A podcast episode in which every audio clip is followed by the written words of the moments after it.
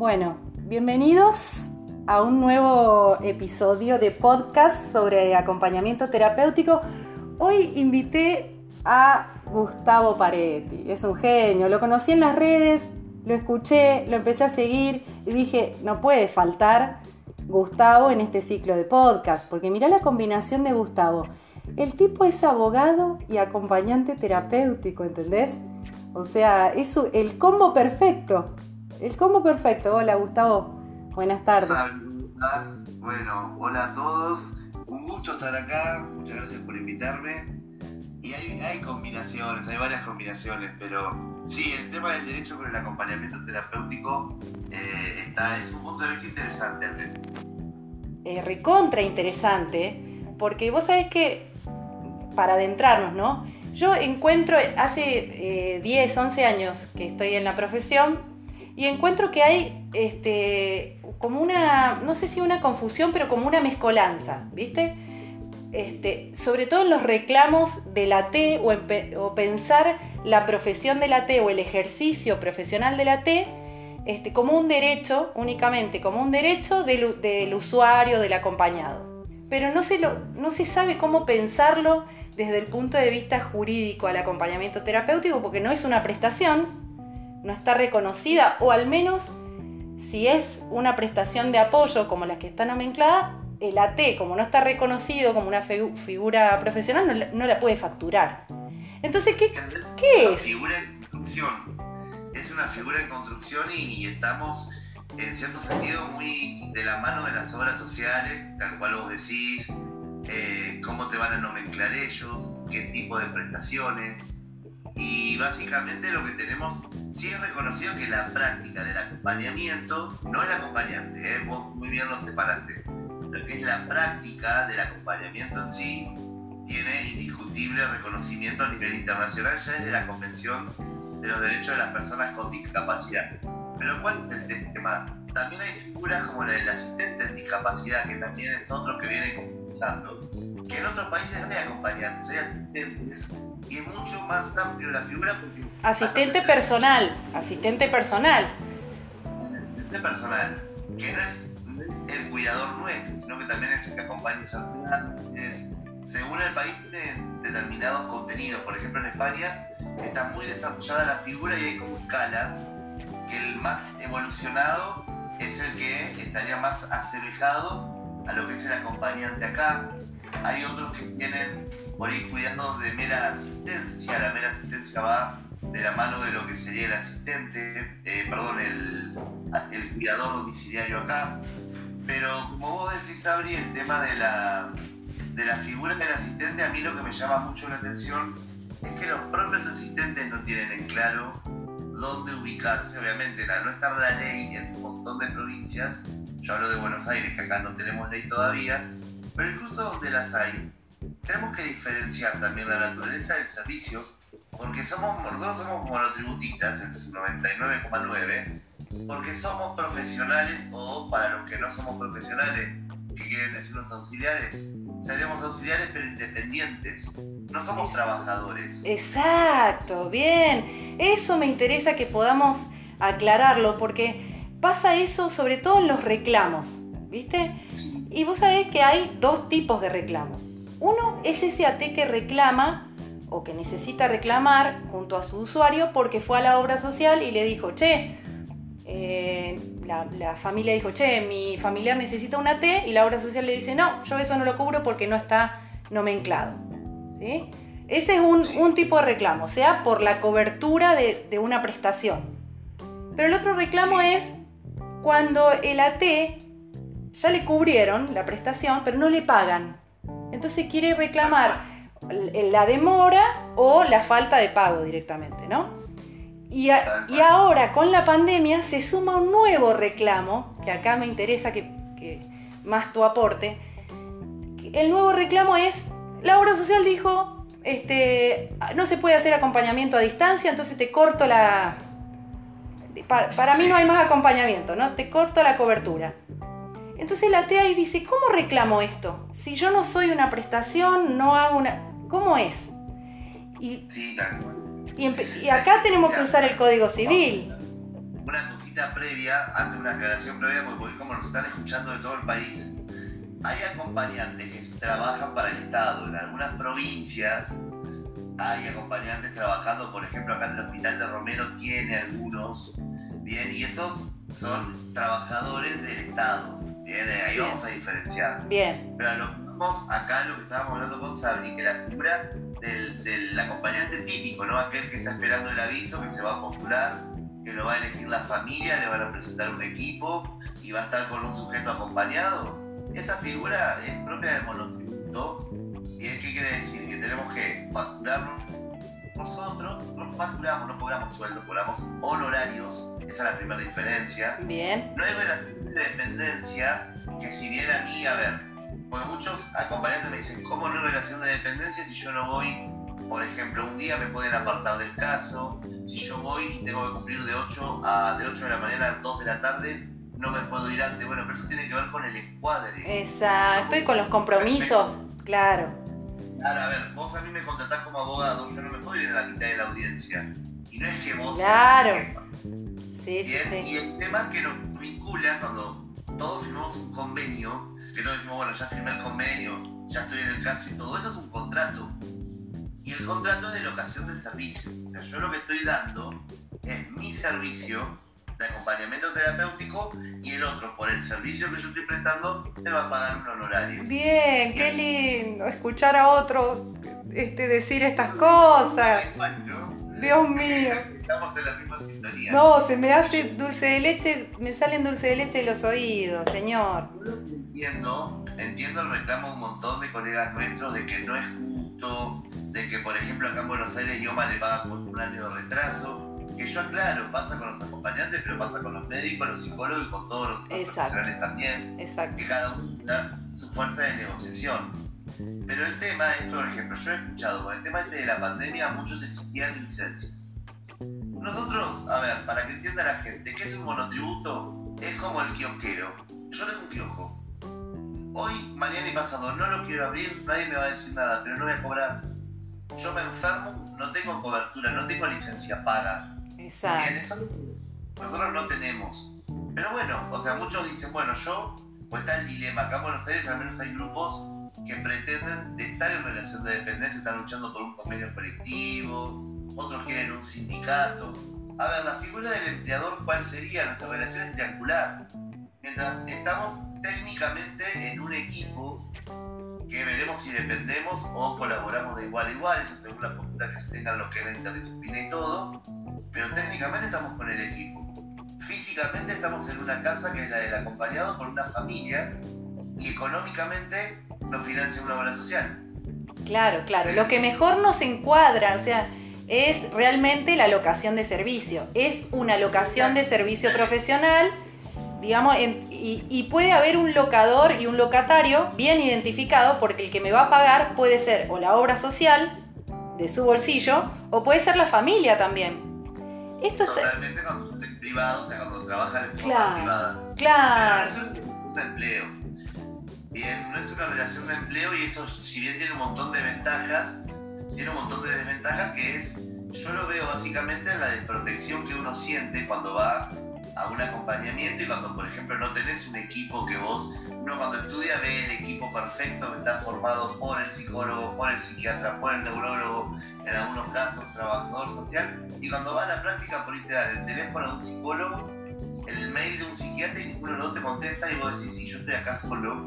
Bueno, y ahí tenemos bien claras las dimensiones de este, lo que es jurídicamente hablando, o digamos legalmente hablando, y legítimamente hablando. Y acá entra, digamos, bueno, eh, el ejercicio ético ¿no? y pragmático de cada uno de nosotros. Eh, al ver que la teoría después en la práctica no se cumple, ya queda en nosotros decir, bueno, a ver, ¿de qué manera gestiono un equipo que no está? Ya sea porque no hay profesionales o porque los que hay no quieren comunicarse conmigo. ¿No? Entonces, bueno, yo tendré que, ver, ¿estoy disponible para esto? Si estoy disponible, tendré que buscar mecanismos para eh, ¿no? ser el, huevo de, la torta, ese que ligue. ¿no? Es tal cual, de que establezca puentes entre todos los demás. Y el tema que vos bien planteabas con el tema del COVID que se planteó, que yo veía también en Facebook o te consultaban, mira, yo el acompañamiento lo voy a seguir igual. A mí la obra social no me puede decir, y en realidad te lo puede decir porque es la que te está diciendo no te voy a pagar de antemano. Bien, acá hubo una cuestión también, una cuestión que se liga con lo técnico del acompañamiento terapéutico. Hay una confusión, porque por ejemplo yo escuchaba muchos a lo que acá en Buenos Aires se llama acompañante escolar externo, que es el que hace el acompañamiento en la escuela, bien, que se quejaban de que no se podía adecuar el dispositivo a la parte domiciliaria, por lo cual lo que era videollamada y todo ese tipo de cuestiones fue lo primero que se cortó acá, que después se empezó a omitir en algunos casos y con justificación. Se quejaban, ¿no? Entonces yo hablando con, con, con, varios que tenían así como mucho trato, les pregunto cuál es la ofensa más allá de no cobrar el honorario y todo. Si la tarea de ellos es trabajar la vinculación en el grado con los pares en la escuela y el niño no está en la escuela, no tenía razón de ser.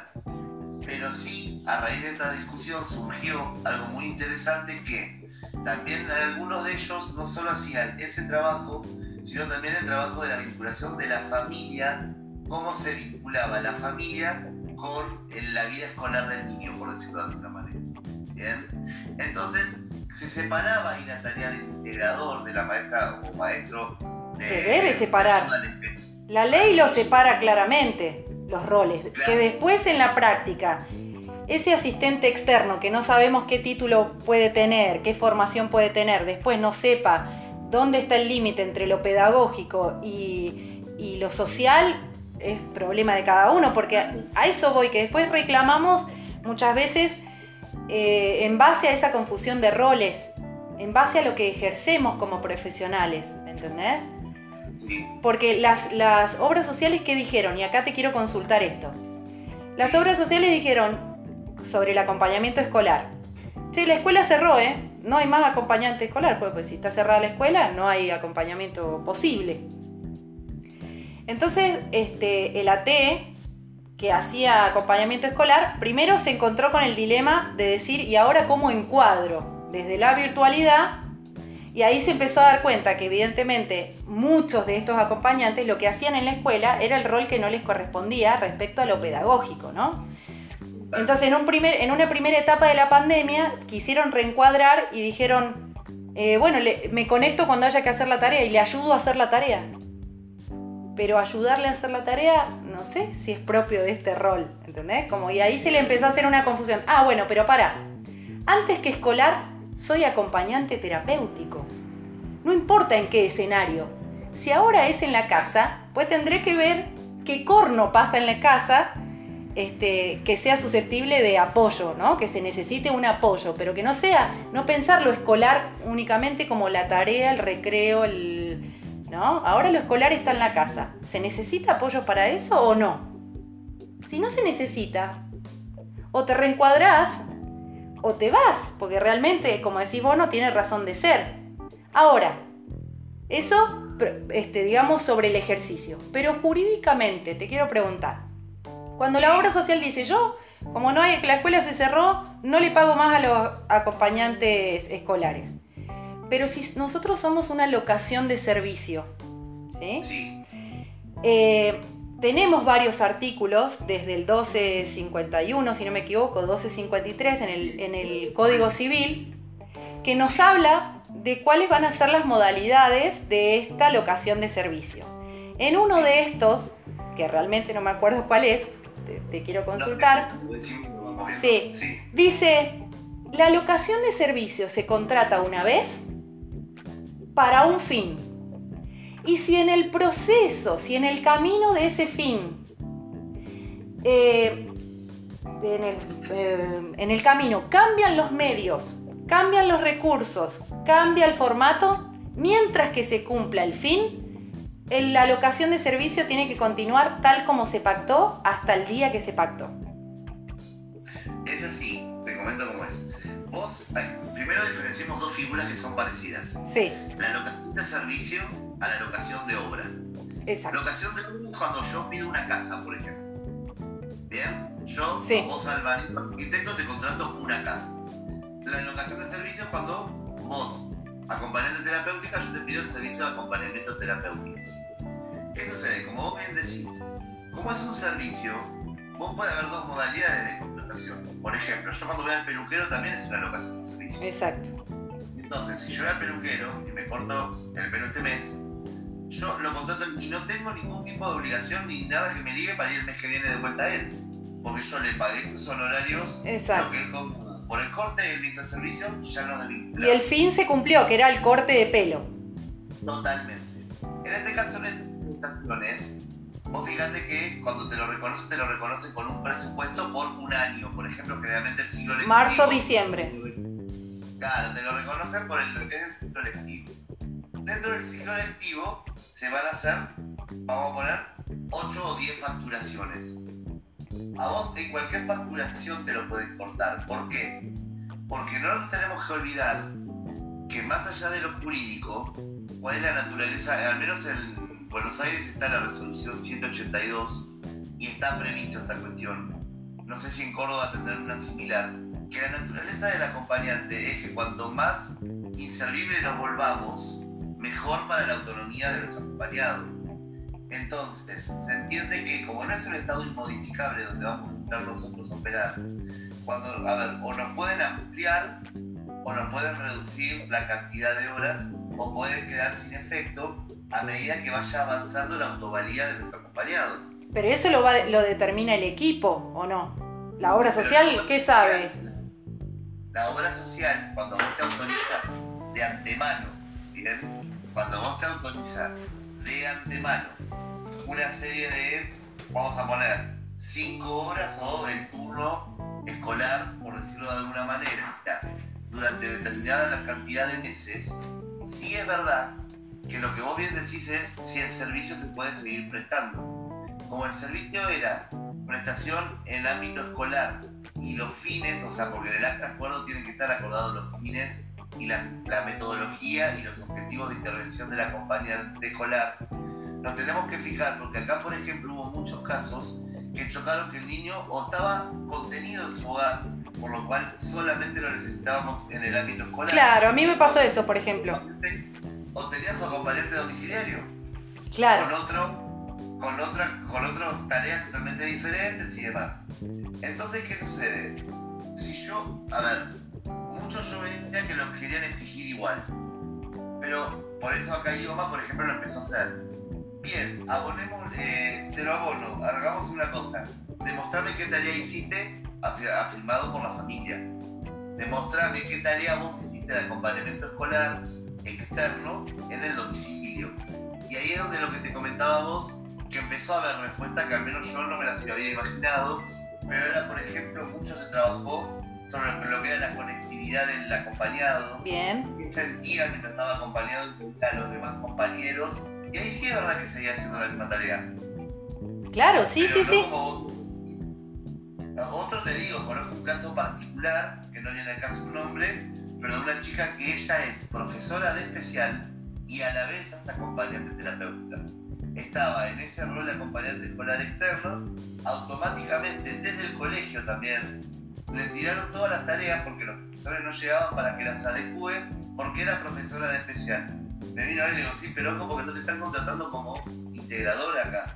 Vos acá no tenés nada que ver con la inclusión educativa. A ver, sí con la inclusión. Pero muchos se quejan, ¿cómo? Inclusión educativa. A ver, la inclusión no pasa, del acompañante no pasa por acompañarte en el vínculo solamente. Es mucho, es mucho plan de la inclusión. Pero también tenemos interdisciplina, que zapatero es un zapato, digamos. Exacto. Porque yo, yo me acuerdo que hemos compartido un debate en, en Facebook sobre esta temática. ¿Peleamos? de- No me digas. Bueno, donde yo establecía, a ver, el acompañante, por más, porque había una chica que decía lo bien que yo hago las inclusiones, o sea, y yo digo, a ver, el, aco- el acompañante en ningún momento tiene didáctica, y así lo tuviere en la, en la carrera, no nos enseñaría eso para accionar de, de tal modo. Porque si no, también yo te enseño un poquito o nociones legales y vos ya te vas y te haces un juicio.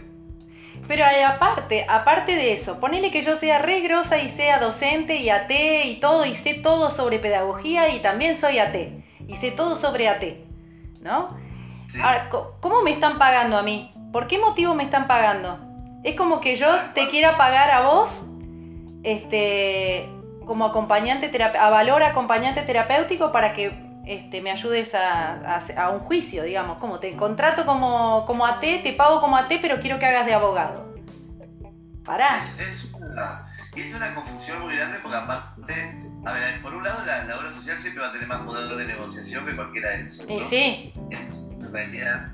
Y por el otro lado, las familias también hay mucho gris que yo conozco muchos casos que está el acompañante en el domicilio y le dice, mira, cuando limpiese el baño, tal cosa, como que porque el día anterior el acompañante lo había ido a limpiar porque se le ocurrió y ya la familia lo tomó como una obligación que nada más lejos que la obligación de un acompañante hacer lo que es tiene y menos limpiar la casa porque incluso el cuidador tampoco tiene que ¿Cómo se frena eso, Gustavo, para vos? ¿Cómo, ¿Cómo se frena?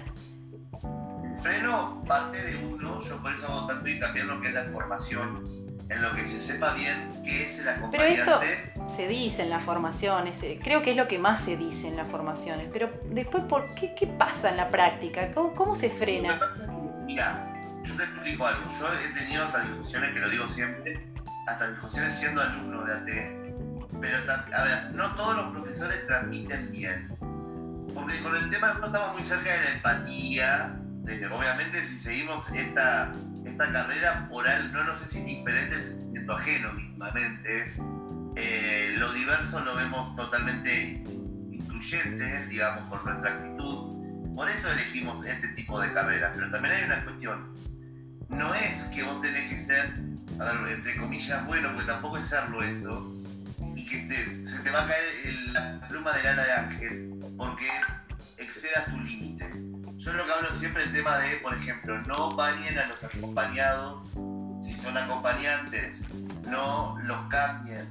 ¿Por qué? O sea, todos me han tratado, me, han pasado incluso en congresos todo que te tratan o de intolerante o de contradictorio. A ver, vamos, vamos a discutir en esta, a ver, dale. ¿Cómo? Vamos a discutir en esta. A ver, dale, dale, dale. Me encanta. Vos decímelo. Dale. No, pero es así. Una cuestión es, nosotros estamos interviniendo en un acompañamiento terapéutico. Sí. Todas las medidas que describí son de higiene y confort. Por más urgencia que haya, son higiene y confort. ¿De dónde, dónde, o sea, dónde tenemos que incluir la higiene y confort? En el rol del cuidador y no del acompañante. Vamos a poner, yo que pongo el mismo ejemplo, ya los que me siguen lo escucharán, el de la viejita que se toca acá, pobre. A ver, ese no me lo sé. Decímelo. Uno está en un acompañamiento con persona mayor. Sí viene trabajando en la revinculación, salir al exterior, salir un poquito, romper este círculo de estar tanto adentro, y la vinculación o revinculación con la familia, con los nietos y Es el cumpleaños de la señora vivía sola. Es un ejemplo que me han dado a mí estudiando, ¿eh? A ver. Y fue la que discutí con el La señora se hace caca. Imprevisiblemente, cinco minutos antes que venga el remis, se ensucia toda, no va a poder ir entra en un ataque de llanto, se nos descompensa la señora. La pregunta fue, ¿quién la bañaría como para que ella pueda disfrutar del cumpleaños con su hijo?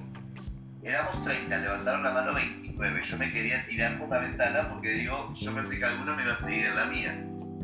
Todo, imagínate 29, la del profesor tenía mirada mirándome como diciendo, ¿qué haces acá? Anda a estudiar ingeniería. Claro, claro, insensible. Claro, ellos me plantearon que por la empatía yo no podía dejar, que no era un.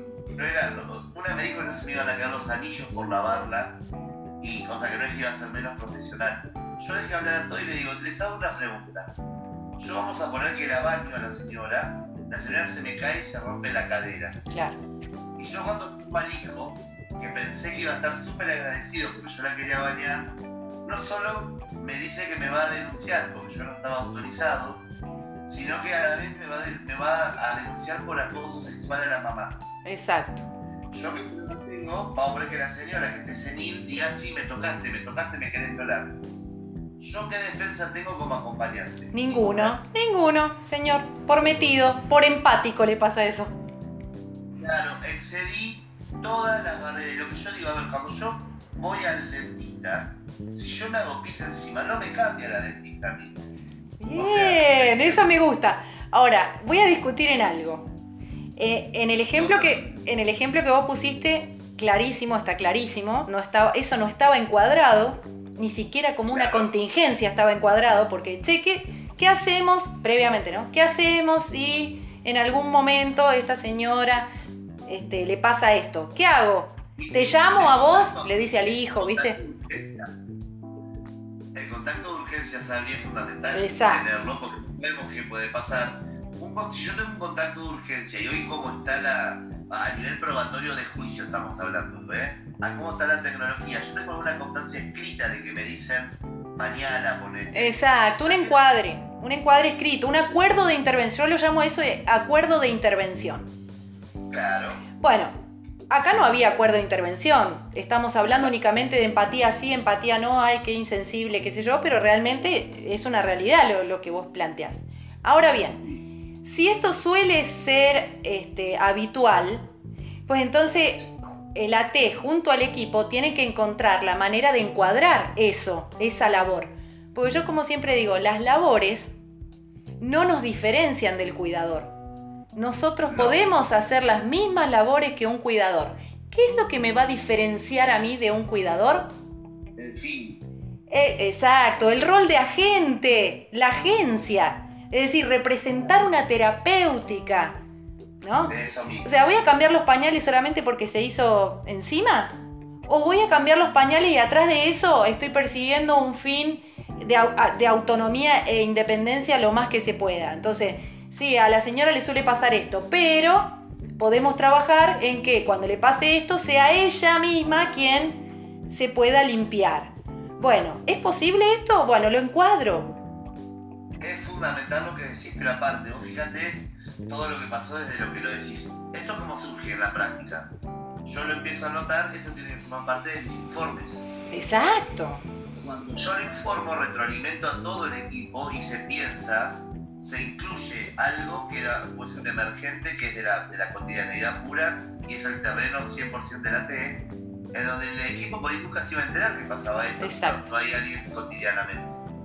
Y a la vez, lo que vos bien decís de la tarea, por empezar en primer lugar reivindicar lo que son los cuidadores, porque muchos dicen, ah, es cuidador.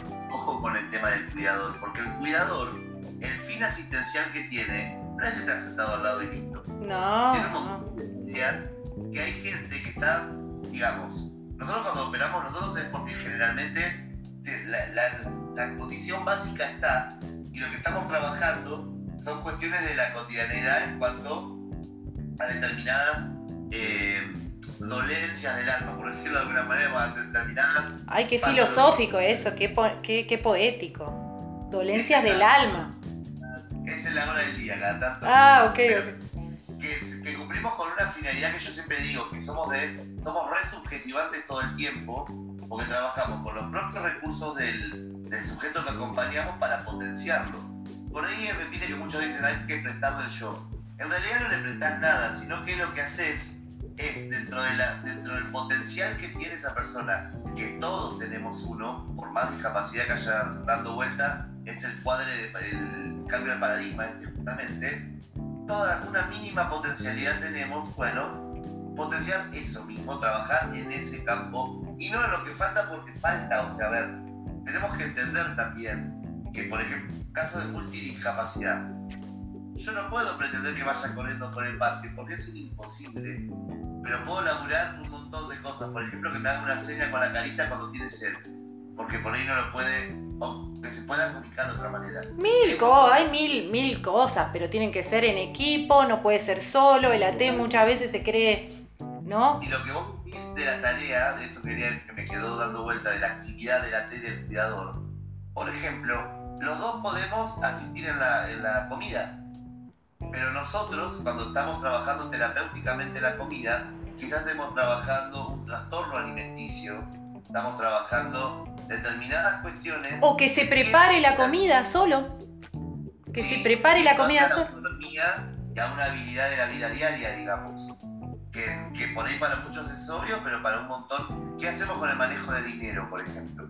Esto de. Porque, a ver, también lo he visto. Necesito acompañante para que lleve a mi hijo a la fono y después al club. No, vos necesitas un chofer. No es un acompañante ahí. El Claro. Que va a laburar el trayecto de tu casa hasta un lugar cotidiano, ver cómo se ubica y todo, cómo se maneja en la calle, y si viaja en colectivo, que sepa subirse, que sepa pedir el boleto, digamos, que sepa qué hacer ahora con la sube, con la tarjeta, ver cuando tiene cara, cuando no. Entonces vos de esa manera, no es que lo acompañás, sí, pero le estás generando independencia ahí, porque llegado un momento lo va a poder hacer solo. Exacto, exacto. O una persona que toda la vida es un adulto y toda la vida fue bañado por su madre. Su madre no está más, ahora está la T, ¿no? Está bien, el cuidador lo va a bañar para que esté limpio, pero el AT este, va a asistir en el baño con un fin ahí atrás, que es que aprenda a bañarse solo, o que lo haga lo más solo posible, lo más autónomo posible, ¿no? Porque... Acá, para que sepa la audiencia te voy a robar una frase a vos. Ay, a ver. no todo AT es para todos los acompañantes. Pero claro, señor. Exacto, y, voy y acá voy a invocar a, a Juanpi de, San Juan, que está escribiendo cosas maravillosas sobre esto, y no hay bibliografía sobre esto, que es, en algún momento me tengo que preguntar, ¿estoy dispuesto a hacer esto? Totalmente. Estoy dispuesto yo como AT, tengo la personalidad, la paciencia, las ganas, la emoción este, disponible para aguantar esto. ¿Va con mi personalidad? esto que decís vos, cuando estaba estudiando, venía una, una chica Natalia, no me acuerdo el apellido, pero era de la, de la Marina Mercante de la universidad esa, nos venía a dar toda la parte de teje de niños y todo. Entonces yo tenía una compañera que me decía, no, lo mío es niños, lo mío es niños, hasta que empezamos las prácticas.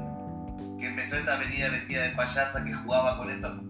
Ah, le parecía todo ridículo. Entonces en un momento le, le pregunta, ¿y vos qué te pensás que con un niño, a ver, yo voy caminando, no tengo problema tirarme adentro de un arenero si es para el nene, para, para lograr un objetivo en el tratamiento. Claro. todo el mundo se piensa que es todo como teórico acá, ¿viste? O sea, y es y ese es el gran problema que hay acá. No, es que ese es otro chip que nos meten. El AT en la formación, ¿no?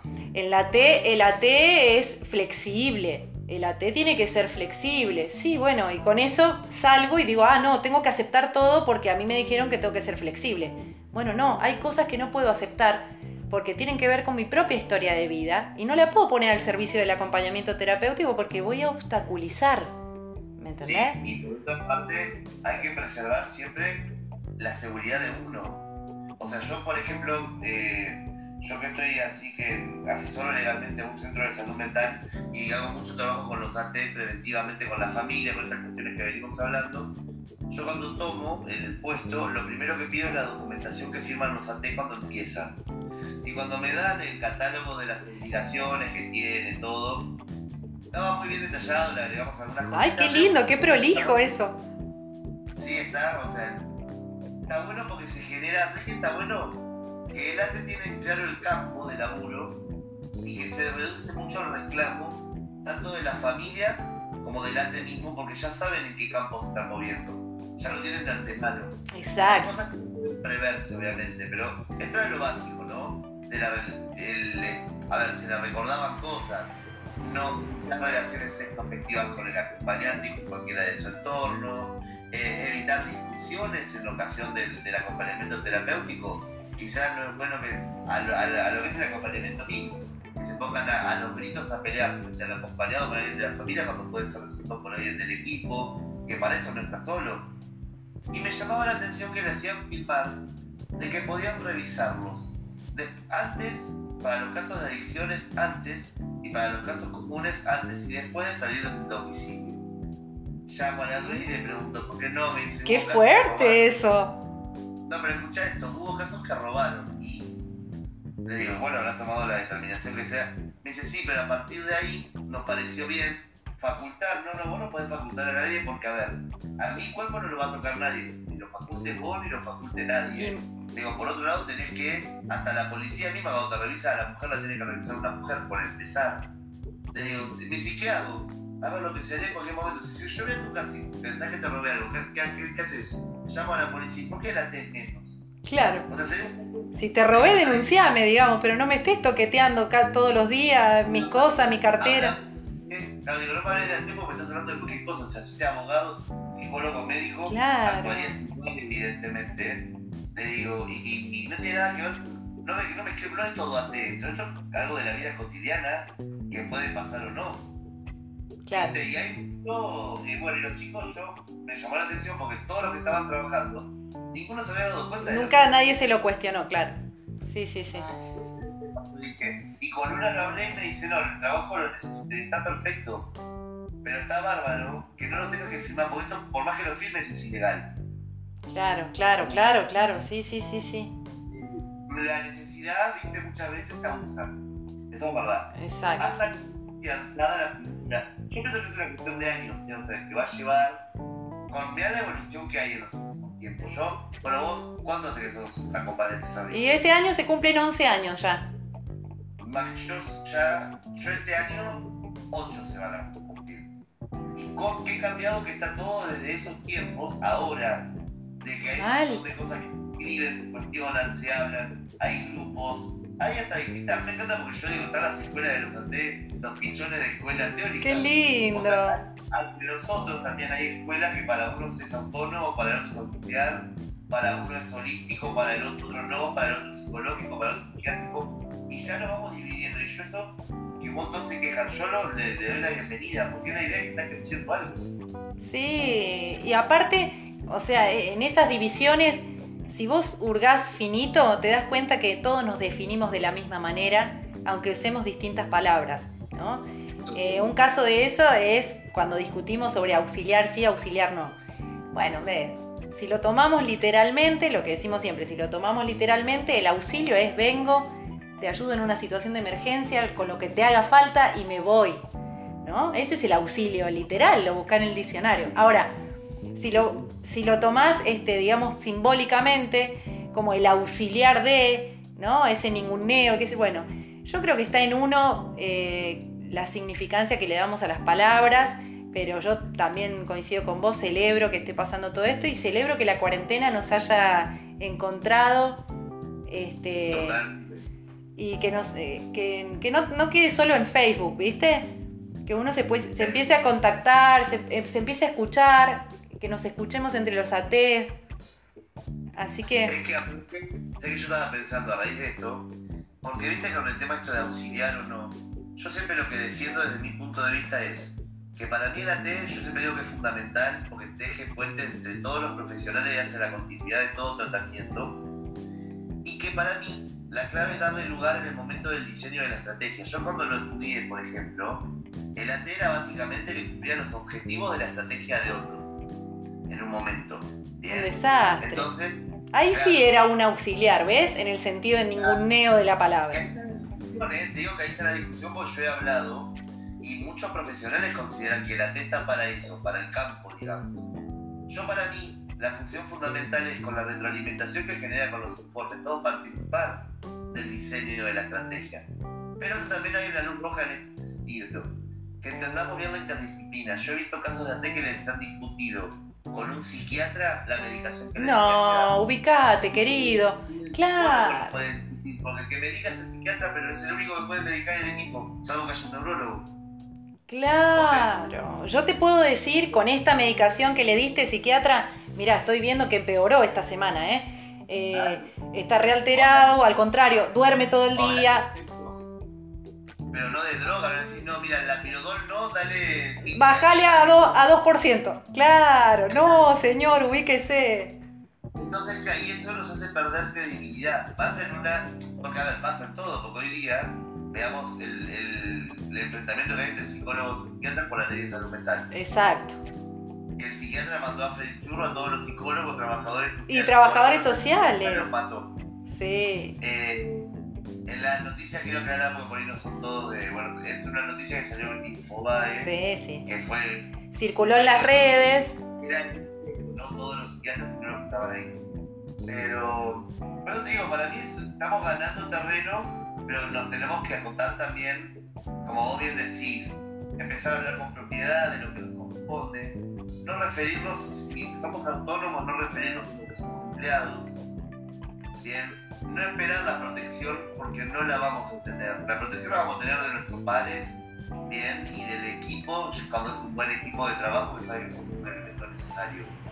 y a los formadores, respecto de eso que vos estás diciendo, a las formaciones creo que le hace falta ese componente de eh, ¿no? estrategias resolutivas, porque lo que sucede en la realidad no, no pasa. Entonces esto, bueno, el equipo no trabaja en equipo. Es muy probable que te pase eso cuando salgas a la cancha. Bueno, pero ¿me enseñaste estrategias comunicativas, eh, técnicas de negociación? ¿Me enseñaste como para que yo pueda usarla a ver si va esto? Y, logro... Ahí está el tipo del huevo y la gallina. ¿Por qué? ¿Cuál es la queja del 90% de acompañantes? ¿Quién le da las prácticas? Son profesionales de otras disciplinas que trabajan con acompañantes. El día de mañana, cuando la práctica la dé solamente acompañantes con mayor experiencia, en la experticia, digamos, los casos prácticos que van a poner son problemas de acompañante. Porque, a ver, un ejemplo, yo que soy abogado, en la 1014, yo he dado clases de contestación. Pero ¿qué pasa? Que la, de la materia de contextualización, digamos. Pero no me puedo hacer cargo de la práctica bajo ningún punto de vista, porque si bien yo soy acompañante, yo no veo todo desde el punto de vista legal. Yo, ya es como es la formación lo veo mezclado, pero te veo con ese, el mismo si fuera antropóloga y... No, claro, no, no, no, te entiendo porque yo que vengo del trabajo social también veo todo esto de lo legal y, sí. ¿Y qué pasa? Y nosotros por ahí le vamos a dar importancia a algo que el acompañante no, y el acompañante se va a hacer el puro, digamos, que es solo acompañante, se va a hacer problema por cosas que para nosotros estaban súper resueltas, pero por ahí las resolvíamos con la herramienta de la otra carrera. Entonces está bueno que sean acompañantes los que transmitan esa, ese saber, digamos. Sí, sí, sí, sí. Y ahí queda claro lo híbrido que es el acompañamiento terapéutico. Lo híbrido que es. Bueno, eh, Gustavo, qué lindo. Me quedaría hablando más tiempo. A todos les digo lo mismo, no me creas. Al final de cada episodio digo, ay, qué lindo, me gustaría hablar con vos. No, pero en serio, es, eh, es muy reparador.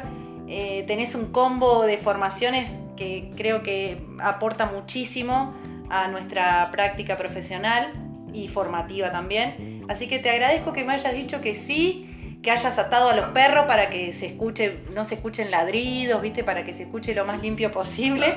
Les contamos a todos que eh, ató a los perros, chicos, ató a los perros.